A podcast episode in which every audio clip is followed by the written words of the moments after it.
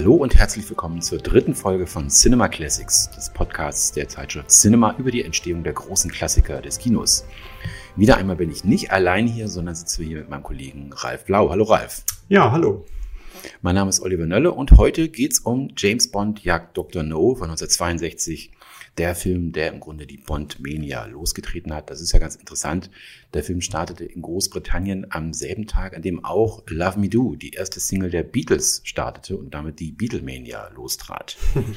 ähm, ja, James Bond, der erste Film ist tatsächlich eine Art Low-Budget-Film. Man glaubt es heute kaum noch, äh, der aber Auswirkungen bis heute hat, denn ist natürlich das langlebigste Franchise der Kinogeschichte. Äh, und demnächst steht uns ja auch endlich der neue Bond-Film bevor. Ich glaube, wir reden schon seit vier Jahren über keine Zeit zu sterben. Äh, am 30.09., glaube ich, äh, wird es dann hoffentlich soweit sein, dass es losgeht. Aber erst einmal also Dr. No. Ähm, wie fast jeder weiß, stammt diese Idee von Ian Fleming, ähm, der insgesamt zwölf James Bond-Romane schrieb. Ähm, es war ja ein äh, Mann, der im Zweiten Weltkrieg im Marine-Nachrichtendienst äh, arbeitete äh, von Großbritannien. Dort lernte er vermutlich einen gewissen Harry Saltzman kennen, einen Kanadier, von dem wir später auch noch sprechen werden. Danach war er Journalist und wurde schließlich Schriftsteller. Äh, ganz bekannt ja den ersten Bond-Roman schrieb er auf einer goldüberzogenen Schreibmaschine. Casino Royale war das. Ähm, es heißt ja, er träumte sich so ein bisschen weg von seiner unglücklichen Ehe äh, in dieser Rolle als äh, Geheimagent. Äh, seine Frau selber soll die Bücher nicht gemocht haben. Äh, er hat sie einmal, glaube ich, erwischt, als er nach Hause kam, wie sie gerade mit ein paar Freunden in einem der Bücher las und laut lachte dabei. Und die Freunde auch. Die fanden es wohl eher nicht so niveauvoll, die James Bond-Romane. Ähm, aber wie genau sieht denn die Figur aus von James Bond in den Büchern, Ralf? Ja, das ist sehr interessant, weil die Figur scheint ja doch einige Wesenszüge von Ian Fleming selbst aufzuweisen. Jedenfalls gibt es einige Parallelen in der Biografie der Bond-Figur und ihres Autors.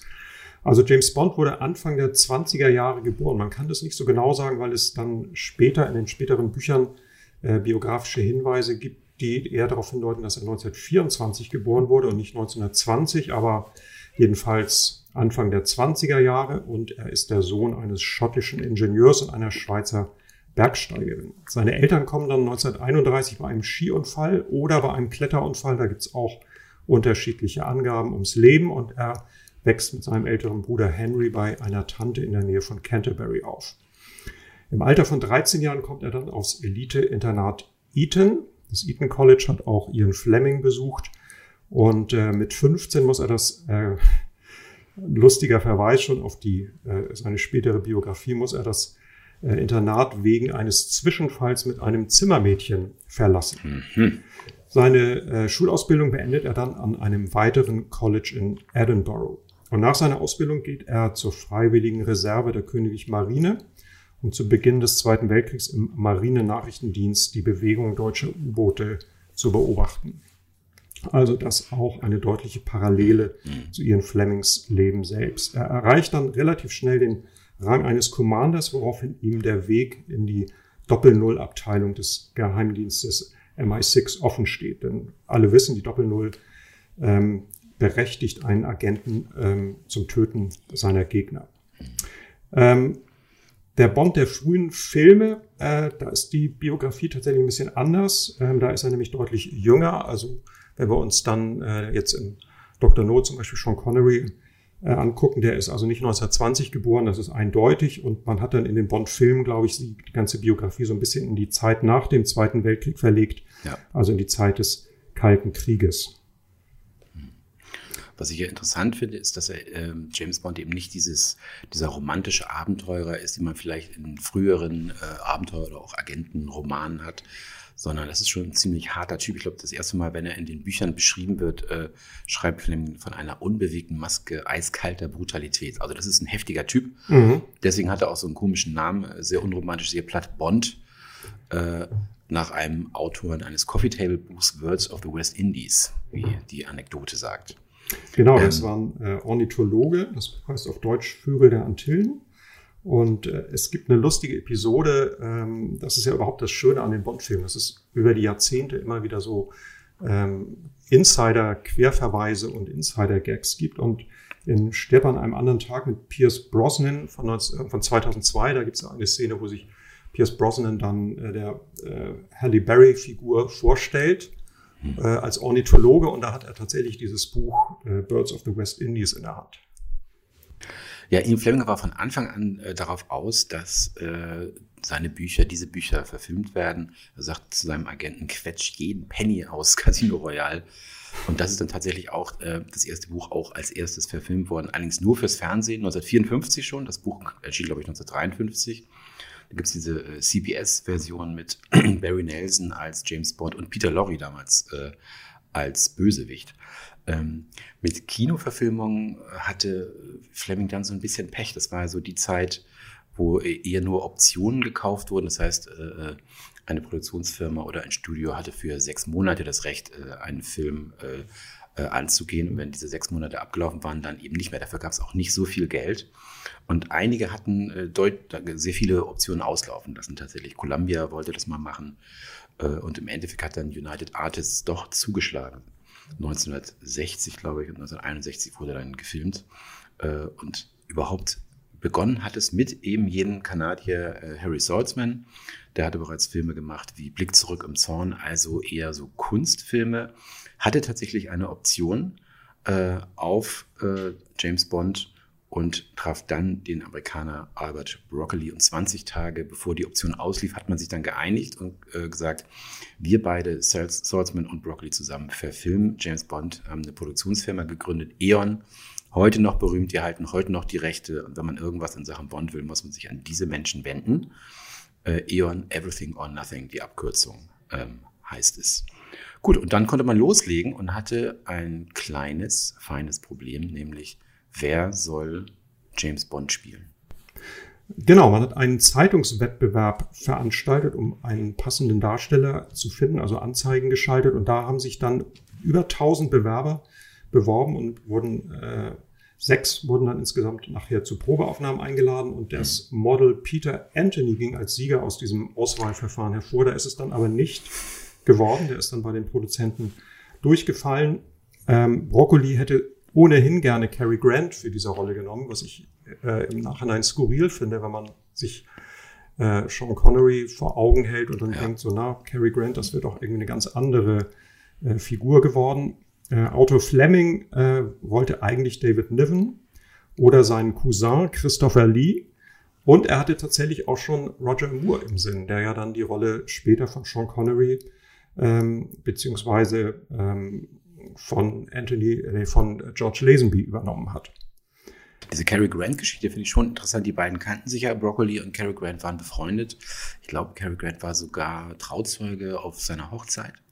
Bin mir nicht ganz sicher. Und äh, Cary Grant war auch gar nicht so abgeneigt, ähm, aber er war natürlich ein absoluter Megastar und es wäre niemals gelungen, ihn für eine ganze Kinoreihe, damals war ja noch geplant, jedes Jahr einen Bond-Film äh, zu verpflichten. Es war klar, der kann nur einen Film machen, wenn überhaupt. Äh, und danach müsste man sofort wieder einen neuen Bond suchen. Insofern ist man diesem Problem äh, da aus dem Weg gegangen und fand dann jemanden, der eigentlich eher so ein Anti-Bond ist, ne? Sean Connery, der Schotte, mhm. Milchausfahrer. Sargpolierer. Ich glaube, wäre es unsere erste Wahl gewesen. Heute weiß man, äh, Sean Connery ist der Mann, der diese Rolle so geprägt hat, dass die Reihe immer noch läuft. Ähm, aber da war es ja eher jemanden, den man wahrscheinlich nicht genommen hätte, oder? Nee, er war ja äh, Arbeitersohn aus Edinburgh, war äh, ehemaliger Bodybuilder, hat, äh, war, hat als Milchmann gearbeitet und ähm, hat selber, als ihm die Rolle angeboten wurde, äh, gesagt, um Gottes Willen, ich bin noch nicht Bond. Und äh, angeblich soll er vor lauter Begeisterung erstmal ein Glas Milch getrunken haben, als er davon erfahren hat. Naja, hoffen wir, dass es stimmt. Ja. ja. Und wer ebenfalls nicht begeistert war, war Ian Fleming. Der hat dann äh, zu dem Regisseur Terence Young gesagt, man hat also beschlossen, dass sie meine Bücher verhunzen sollen. Ich finde den Gedanken, der hinter dieser Wahl steckt, ja gar nicht schlecht. Der gilt ja auch bis heute. Äh, die Produzenten sind halt äh, der Meinung, James Bond ist größer als jeder seiner Darsteller. Das heißt also, die, äh, der Darsteller ist bekannt, weil er James Bond spielt und nicht umgekehrt. James Bond ist bekannt, weil ein bestimmter Schauspieler ihn spielt. Das führte ja auch dazu, dass zum Beispiel Daniel Craig äh, genommen wurde und man auch damals 2005, 2006 gesagt hat, das kann ja nicht wahr sein, das passt ja gar nicht. Ne? Bond ist halt größer als seine Darsteller. Das ist eine tolle Politik, die bis heute super funktioniert. Äh, nur man musste natürlich dann erstmal äh, einen eher Anti-Bond zum Bond machen. Äh, und Regisseur Terence Young hat sich dann ja äh, Sean Connery auch so ein bisschen zur Brust genommen und so eine kleine 007-Schule mit ihm durchgezogen. Das heißt, er hat ihm erklärt, wie man sich kleidet, er hat ihm erklärt, wie man geht, ähm, wie man isst und so weiter und so fort. Äh, ich glaube, äh, Sean Connery musste sogar im Anzug schlafen, um festzustellen, wie angenehm es doch wirklich ist, einen Anzug zu tragen und nicht wie sonst immer äh, mit Jeans und Bomberjacke rumzulaufen. Mhm, genau, ja, ja, das ist eine legendäre Episode, ne?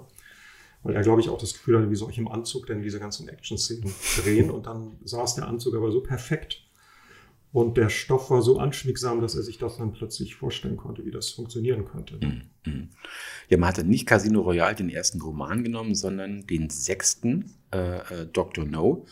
Und äh, Ralf ist hier bei uns immer der Experte für Filminhalt. äh, und deshalb möchte auch Ralf heute mal sagen, worum geht es eigentlich in James Bond Jagd Dr. No? Also, das lässt sich schnell zusammenfassen. Der britische Geheimdienst James Bond mit der Dienstnummer 007 und der Lizenz zum Töten wird nach Jamaika beordert, um die Eliminierung eines Kollegen zu untersuchen. Und außerdem soll er herausfinden, woher die Störsignale kommen, die den Betrieb der NASA beeinträchtigen, die an äh, Raketenstarts im Cape Canaveral vorbereitet. Und dabei stößt er auf die Spur eines Bösewichts, der nennt sich Dr. No und auf seiner Suche nach Dr. No läuft ihm eine junge Frau über den Weg. Sie heißt Honey Rider, gespielt von Ursula Andres. Hm. Und das Interessante daran ist ja, dass tatsächlich äh, zu Zeiten des Kalten Krieges äh, Ian Fleming und eben auch die Filme äh, durchaus politisch waren. Denn natürlich erinnert man sich dann an Kuba und die Kuba-Krise, äh, Raketen, die dort eben starten oder eben nicht starten sollten, äh, die Welt sozusagen am Rande eines äh, dritten Weltkrieges. und tatsächlich in einem James Bond-Film wird das thematisiert. Das gibt es äh, heutzutage nicht mehr.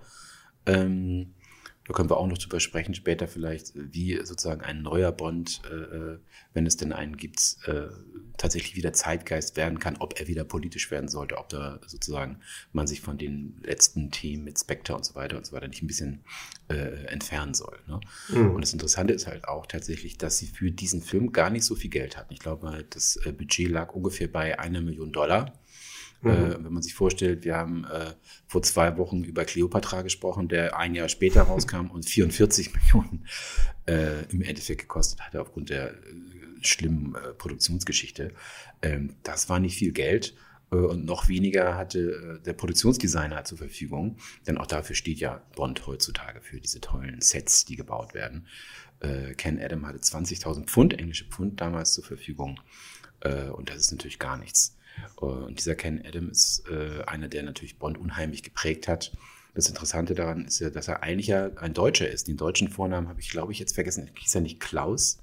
Er ist dann mit 13 Jahren ausgewandert nach Großbritannien und gehörte, hat Architektur studiert äh, und war dann der erste Deutsche, der in der Royal Air Force im Zweiten Weltkrieg äh, tatsächlich gegen Deutschland Einsätze geflogen hat. Ähm, sein Bruder war dann der zweite Deutsche, also eine sehr interessante Lebensgeschichte auch noch. Äh, und dann hat er halt 20.000 Pfund, um einen Bond-Film äh, auszustatten. Das war natürlich eine Katastrophe. Ähm, und deswegen sieht man, man erkennt es auch wirklich, wenn man sich den Film anschaut, also gerade das Büro von M zum Beispiel, das ist komplett aus Papier gemacht. Ähm, das finde ich sehr schön. Das sieht man heute noch, dass es eben nicht, da ist kein Holz, da ist gar nichts. Das ist einfach nur Papier zusammengebastelt und angemalt. Also eine grandiose Leistung, finde ich, von Ken Adam. Ja, diese futuristischen Set-Entwürfe von ihm sind ja legendär und ich finde, das hat hier auch schon sehr beeindruckt. Ja. Also dieses Hauptquartier von Dr. No ähm, sieht wirklich fantastisch aus und er hat tolle Einfälle auch gehabt, auch mit diesem hinter Dr. No's Schreibtisch, glaube ich, war das, gibt es ja dieses Aquarium wo ja. er dann so bestimmte, bestimmt geformtes Glas eingesetzt hat. Und durch das wirken diese Fische viel größer, als sie sind. Ähm, also mit einfachen Mitteln wirklich sehr, sehr viel bewirkt. Hm, ja, ja, solche eigentlich Uralt-Tricks wie Frontprojektion, Rückprojektion, das mussten sie alles damals benutzen, weil eben das Geld für äh, große Verfolgungsjagden mit Autos äh, in real äh, nicht möglich waren. Ne? Und auch diese Ursula Andras Geschichte ist auch schön. Sie hatte 1500 Pfund bekommen, auch nicht viel, äh, und wollte die Rolle auch gar nicht übernehmen. Ich glaube, sie lebte damals schon in Los Angeles äh, und hat eine Party veranstaltet, auf der auch Kirk Douglas auftauchte. Und der hat dann wohl mal äh, auf ihrem Schreibtisch rumgesucht oder auf einem Tisch äh, ein Drehbuch gefunden. Und das war eben dieses, äh, dieser Film, James Bond Jagd Dr. No. Äh, und Ursula Andres hat gesagt, ja, sie haben mir die Honey Rider ähm, vorgeschlagen. Kirk Douglas hat es gelesen und gesagt, mach es. Und erst daraufhin hat äh, tatsächlich Ursula Andres dieses Angebot angenommen. Äh, mhm. Und wir hatten das erste Bond-Girl sonst so nicht gesehen. Tolle Geschichte. Ja, sie ist ja tatsächlich ähm, eines der wenigen Bond-Girls, die den Film tatsächlich überleben. Ne? Hm. Also man nachher an spätere Bond-Girls wie Shirley Eaton in Goldfinger denkt, die dann mit, Goldfarbe überpinselt irgendwie doch schon relativ früh stirbt. Ja, ja. Es gibt ja dann in den späteren Bond-Filmen tatsächlich auch in der Regel mehrere Bond-Girls.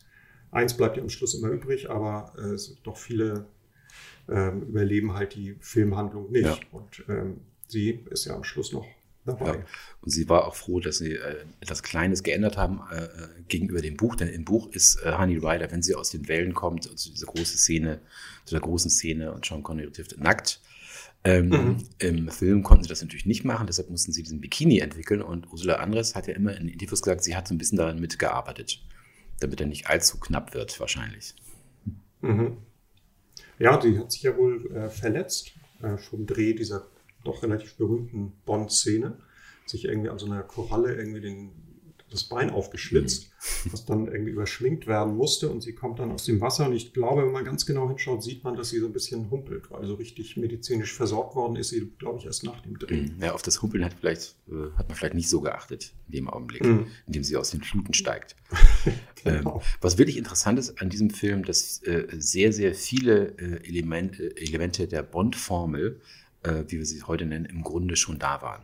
Äh, zum Beispiel im Vergleich zum Buch, dass da sehr viel Humor drin ist. Das war ja auch etwas, äh, auf das John Connery äh, sehr äh, gepocht hat, dass er gesagt hat, ich kann das so äh, nicht ernst spielen, da muss Humor rein, das müssen wir mhm. machen.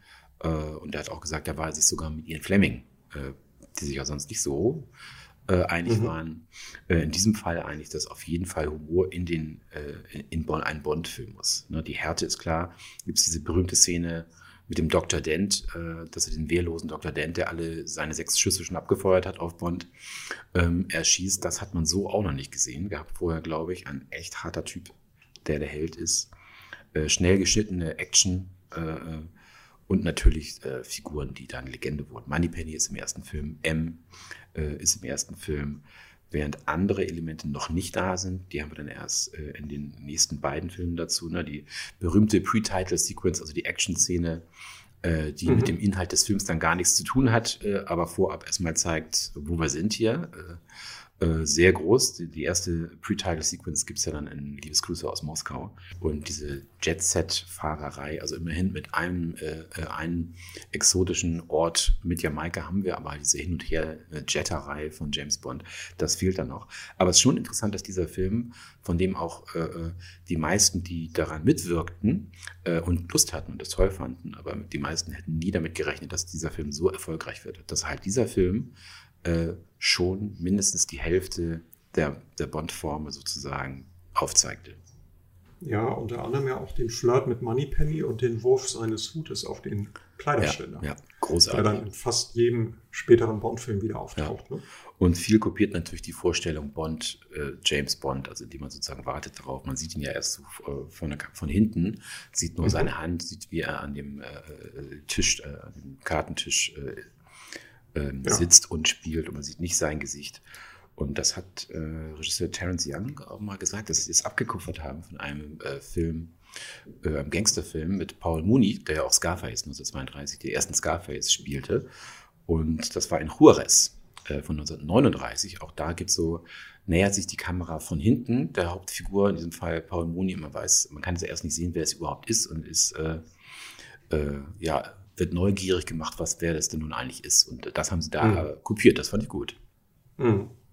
Vielleicht nochmal zurück zu der Härte. Das ist ja auch interessant, mhm. weil das ähm, die von Sean Connery gespielte Figur ja doch deutlich zum Beispiel von Roger Moore unterscheidet. Mhm. Also diese Brutalität, äh, die Bond ausstrahlt und die ja auch die Figur im Buch eigentlich ausstrahlt. Ne? Und dieses, diese, dieser unverfrorene Chauvinismus ja. und äh, dieses kalte Krieger mäßige sozusagen, ne, so, dass man sozusagen als Verteidiger der westlichen Welt und so äh, da ist und diese zynischen One-Liner, wenn er Leute umgelegt hat und so, das äh, hat ja die Rolle von Sean Connery stark geprägt, während Roger Moore ja nachher mit sehr viel mehr so äh, britischem Understatement und schwarzem Humor und Augenzwinkern da die Rolle noch dann interpretiert hat. Ja, das war nicht so, so äh, eiskalter Humor, sondern eher so selbstironisch. Und ich fand das in den ersten, genau. in den ersten Filmen auch wirklich prima. Und diese Frage wird einem ja immer gestellt. Und mit der Frage muss man sich immer auseinandersetzen, welchen Bond mag man denn eigentlich am liebsten? Äh, und ich muss dann immer leider sagen, eigentlich Roger Moore. Aber mhm. ich glaube, es ist einfach so, dass der erste äh, Bond, den ich gesehen habe, äh, und dann auch noch in äh, Moonraker, den die meisten hassen. Viele hassen Moonraker. Mhm. Das war mein erster Bond. Und ja. deshalb kann ich nie etwas, würde ich nie etwas gegen äh, Moonraker sagen und auch nie gegen Roger Moore. ich bin ja in der Tat auch mit Roger Moore aufgewachsen. Mein erster Bond war tatsächlich der erste, äh, Leben und Sterben mhm. lassen. Den habe ich damals im Kino gesehen und äh, war natürlich total begeistert mit, weiß nicht, zwölf oder wie alt ich damals war.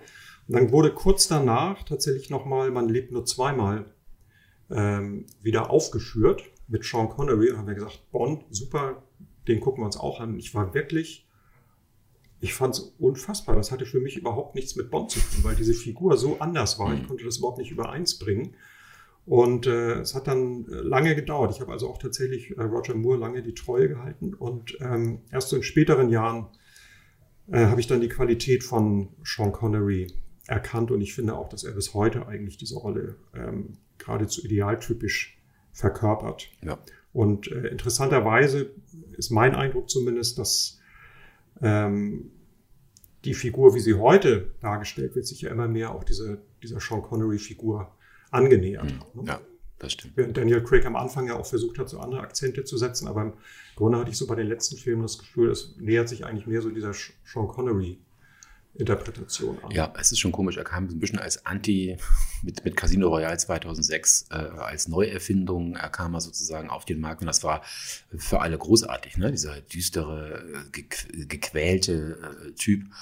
Und das hat sich schon sehr verändert. Ähm, falls es Leute interessiert, ähm, in der neuen Ausgabe von Cinema, in der Nummer 10, wird unser Chefredakteur äh, Philipp Schulze da auch was drüber schreiben, wie sehr sich im Grunde ähm, Bond mit äh, in der Inkarnation von äh, Daniel Craig wieder den alten Bonds angenähert hat und sozusagen zur Hommage, zur wandelnden Hommage wurde.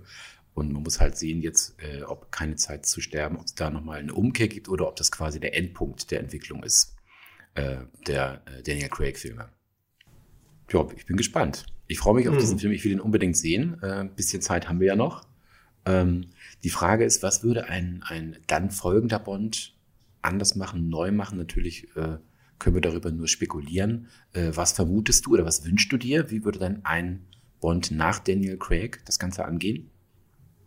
Ich weiß nicht, vielleicht würde er für Corona-Impfungen werben oder den Klimawandel, den Kampf ansagen. Ähm, tja, schwer zu sagen. Also es ist ja auch, gab ja auch unzählige Versuche, diese Figur irgendwie in die moderne Zeit zu heben, bis dahin, dass man überlegt hat, ob es äh, ein schwarzer Darsteller wird, ob es vielleicht sogar eine Frau wird. Ähm, ich bin gespannt, also inwieweit man ähm, da wirklich den Brücke, die Brücke in die Gegenwart sch ja.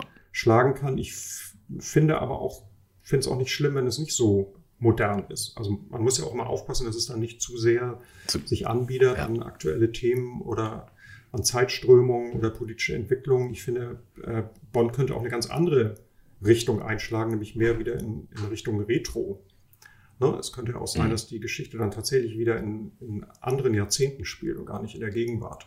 Die Möglichkeit besteht natürlich klar. Und natürlich kann man auch Spin-offs machen, Serien und so weiter und so fort. Es gibt ja oder gab ja auch schon damals äh, Comic-Strips. Ähm, bisher sind die derzeitigen Produzenten, also Barbara äh, Broccoli und Michael G. Wilson, aber noch nicht so gewillt, äh, das Ganze sozusagen zu verbreitern. Ne? Es gibt ja das Gerücht in dem neuen Film, dass es da eine Tochter gibt, ähm, möglicherweise äh, von James Bond. Das heißt, wir hätten dann ein, ein ja, eine, wie, heißt, wie würde sie heißen, Jamie Bond. Mhm. Ähm, und das wäre ein erster Schritt, das Ganze ein bisschen nochmal zu erweitern, zu verbreitern. Die Möglichkeit besteht immer. Mhm. Es gibt ja auch das Gerücht, dass Danny Boyle, der eigentlich den neuen Bond ursprünglich inszenieren sollte, seinen Job verloren hat, weil er mit dem Gedanken gespielt hat, Bond sterben zu lassen. Das würde ja auch darauf hindeuten, dass es dann einen Nachfolger oder eine Nachfolgerin mhm. gibt. Ja, das wäre dann auch ein radikaler Neuanfang. Ja. ja. ja, Dr. No, was ist dein Fazit? Also kannst du den Film heute noch gucken? Ist das für dich äh, einer der wichtigsten Filme, dein Lieblingsfilm oder was ist dein Lieblingsfilm? Absolut. Also ich finde den immer noch super. Ich mag diese pure Form und diesen, dieses, ähm, dieses 60er Jahre Feeling, die modernen Anspielungen äh, auf die damalige Zeit, finde ich total super. Mein Lieblingsbond ist tatsächlich der, der danach kam. Liebesgrüße aus mhm. Moskau, weil ich finde, dass der geradezu prototypisch dieses, diese kalte Kriegsthematik von Bond ähm, thematisiert hat, mit Lotte Lenya wirklich eine super Schurkenfigur ja. und der hat eben dann schon diese ganzen Gadgets und äh, Location-Wechsel, die der erste Bond noch nicht hat. Aber ich mag eben auch diese pure Form, ähm, wie die Figur hier etabliert wird. Ähm, und äh, manche spätere Bond-Filme sind mir dann äh, zu überladen. Also du hast Moonraker erwähnt. Äh, ich hatte zum Beispiel ein Problem mit Octopussy auch, wo ich mhm. dann irgendwann immer den Faden verloren habe und dachte, warum fahren die jetzt dahin und woher wissen die jetzt das und so. Also die Geschichten wurden dann irgendwann so, so überkonstruiert, kompliziert. Das ist hier am Anfang nicht so. Das gefällt mir sehr gut. Das ist einfach eine sehr pure Art der, der Spionagegeschichte. Äh, und der Film war, ist ja, glaube ich, nicht umsonst dann auch so ein Riesenerfolg geworden. Lustigerweise fällt ja die Premiere des Films quasi zusammen mit dem ähm, Höhepunkt der Kuba-Krise. Also während der Film ah, okay. in England hm. in, in, ins Kino kam, war Kennedy gerade dabei, sozusagen den Dritten Weltkrieg vorzubereiten. Ähm, Finde ich interessant. Also das, das ist vielleicht auch ein Grund für diesen enormen Erfolg, weil der Film ist ja nicht äh, sozusagen über die Jahre gewachsen, sondern der war ja vom Stand weg. Ähm, United Artists hat ja überhaupt mit gar nichts gerechnet. Die haben ja den Film gesehen, haben gedacht, oh Gott, irgendwie unser Geld. Haben gesagt, na gut, eine Million, die schreiben wir ab. Und die Premiere findet vielleicht doch lieber besser irgendwo in der Provinz ja. statt, wo nicht so viele hingucken. Und danach spielen wir noch in ein paar Autokinos und dann war's das. Und äh, nach der Londoner Premiere dann im Oktober 62 ging der Film ja wirklich durch die Decke und ähm, hat ja dann vom Stand weg allein in den USA 6 Millionen Dollar mhm. gespielt. Ja, also das war für damals. Vielfaches der Produktionskosten. Ja, ja. Da gab es auch noch diese gleichzeitigen Starts. Da war natürlich Großbritannien, glaube ich, Wochen vor den USA dran, weil es halt noch als englischer Film auch äh, damals galt. Ne? Ja, und mhm. US-Präsident Kennedy hat da äh, dann zum zweiten Mal die Hand drin in dem Erfolg äh, von James Bond. Nicht nur mit der Kuba-Krise, weil es war im Jahr vorher oder 1960, glaube ich äh, hat äh, äh, Kennedy eine Liste der zehn Lieblingsbücher des Jahres veröffentlicht und darunter war auf Platz neun Liebesgrüße aus Moskau. Und das hat sozusagen den ganzen, äh, bei den Romanen einen Hype äh, in den USA gegeben. Und dann hat er bewusst die Kuba-Krise natürlich dann reingeschoben äh, auf den Tag der Premiere. Nein. ja, damit sind wir auch schon wieder am Ende. Ähm, falls ihr Fragen und Anregungen habt, äh, schreibt gerne an podcast.cinema.de. Ähm, die nächste Ausgabe in zwei Wochen, da kümmern wir uns um meinen persönlichen Lieblingsfilm äh, aller Zeiten und für immer, nämlich Blade Runner von 1982. Äh, da bin ich sehr gespannt drauf. Und dann sage ich Tschüss und bis zum nächsten Mal. Ja, tschüss, bis bald.